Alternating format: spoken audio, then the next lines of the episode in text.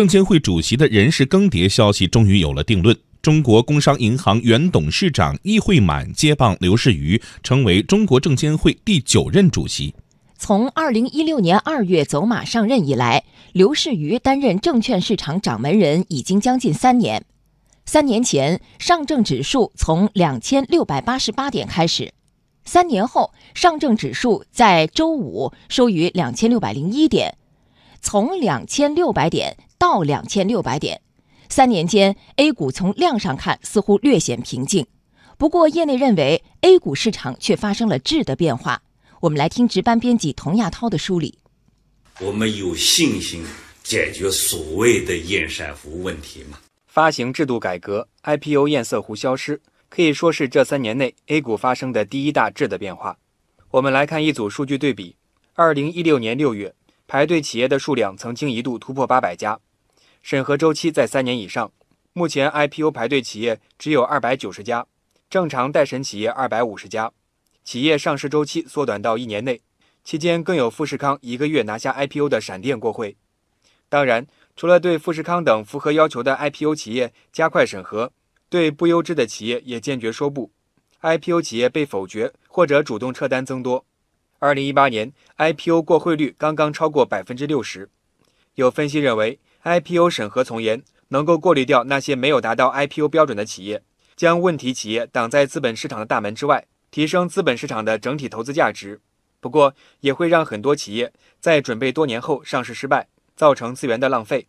目前，新股发行加快，科创板设立及注册制试点渐行渐近，A 股市场发行制度也将进入一个新阶段。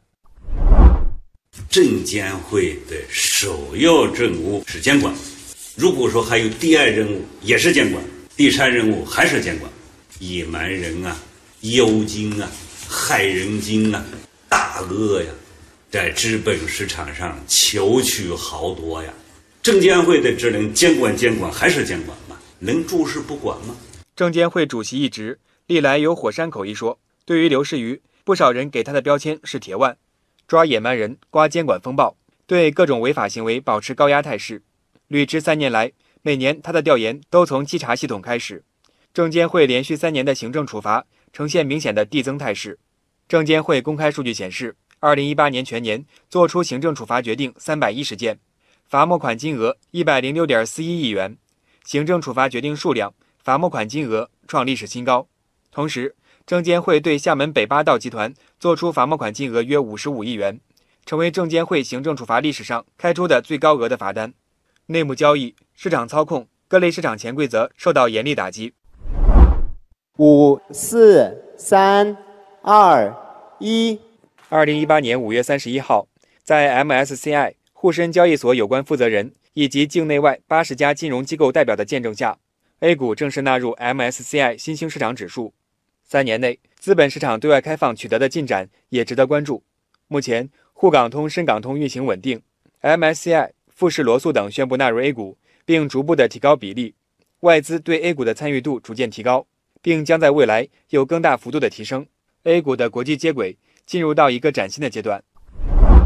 这三个变化的影响是什么？一句话概括，是让 A 股市场更加健康，而健康的 A 股市场为进一步深化改革创造了更为安全的基础。